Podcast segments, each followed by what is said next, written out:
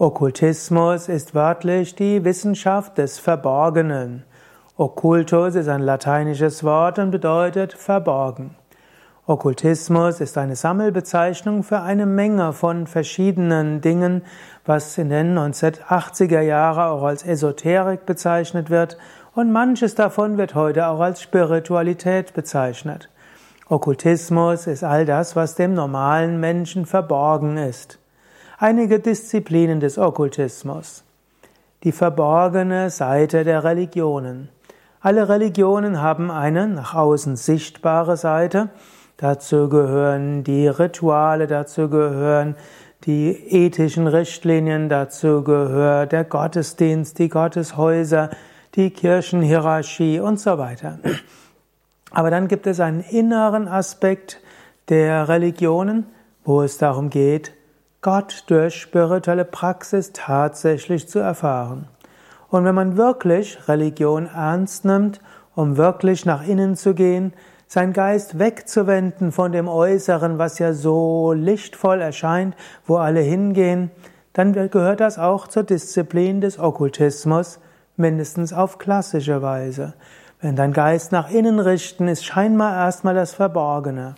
Aber irgendwann wird das, was zunächst okkult ist, Licht und strahlend. Okkultismus als Wissenschaft, Weisheit, um Subtiles zu erfahren. Okkultismus beschäftigt sich auch mit dem, was für die normalen Wissenschaftler nicht sichtbar ist. Die Feinstoffwelten, die Astralwelten, die nicht verkörperten, also Geister, Engelswesen, Naturwesen, Lichtwesen, vielleicht auch die weniger lichten Feinstoffwesen und so weiter. Okkultismus ist in diesem Sinne das, was sich beschäftigt mit dem, was den Augen und den Ohren, dem physischen verborgen ist, für das du dich also öffnen kannst.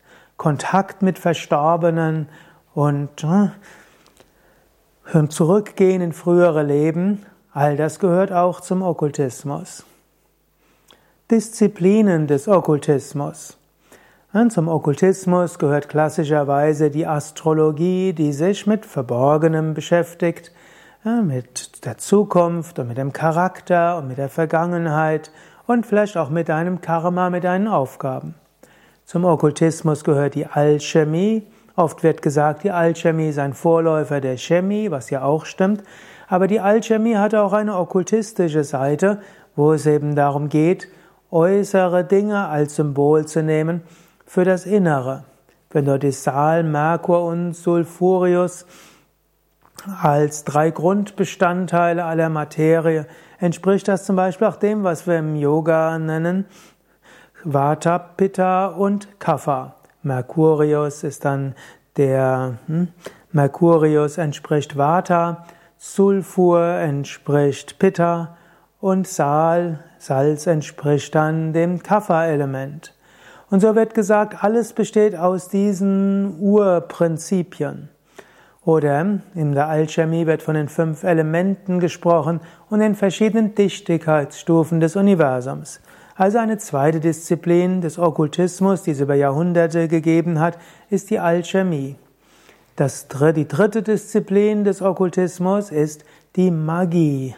Magie jetzt im Sinne von Techniken zur Geistesbeherrschung, Techniken der Askese, Techniken der Imagination und der Visualisierung und der Affirmationen, aber dann eben auch die rituelle Magie, mit denen dann bestimmte Energien aktiviert werden, Kontakt aufgenommen wird mit Geistwesen und so weiter.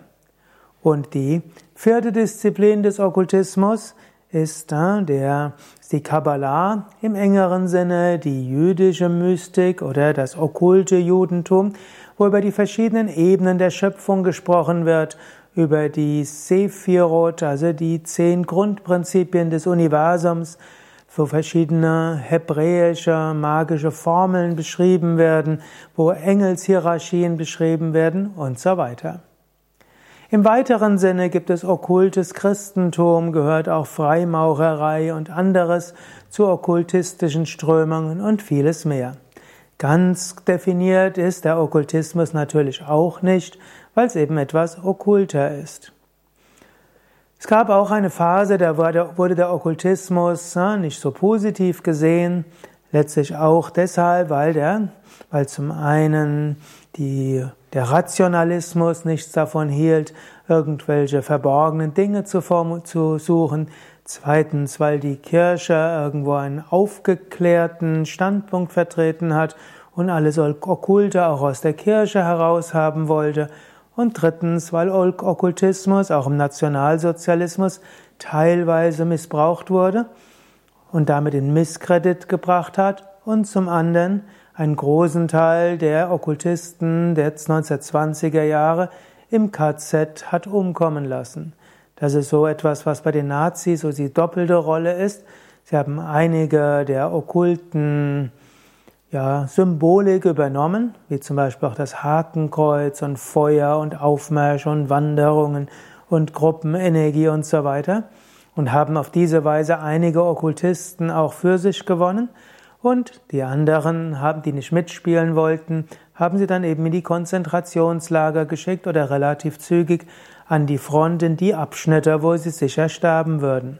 Und so gab es nach dem Zweiten Weltkrieg einen doppelten Verlust von Okkultismus, zum einen die Nazi-Okkultisten haben aus gutem Grund all, ihren, ein, all ihre Reputation verloren und die anderen waren tot. So hat sich dann später in den 70er, 80er Jahren eine neue Strömung entwickelt, die Esoterik genannt wurde, die im Grunde genommen das verkörpert hat, was der mindestens der positive, der hohe Okkultismus vorher war wurde dann allerdings auch irgendwann in Misskredit gezogen, so dass man heute Esoterik fast als Schimpfwort gebraucht, obgleich Esoterik eher bezeichnet die innere Seite von etwas.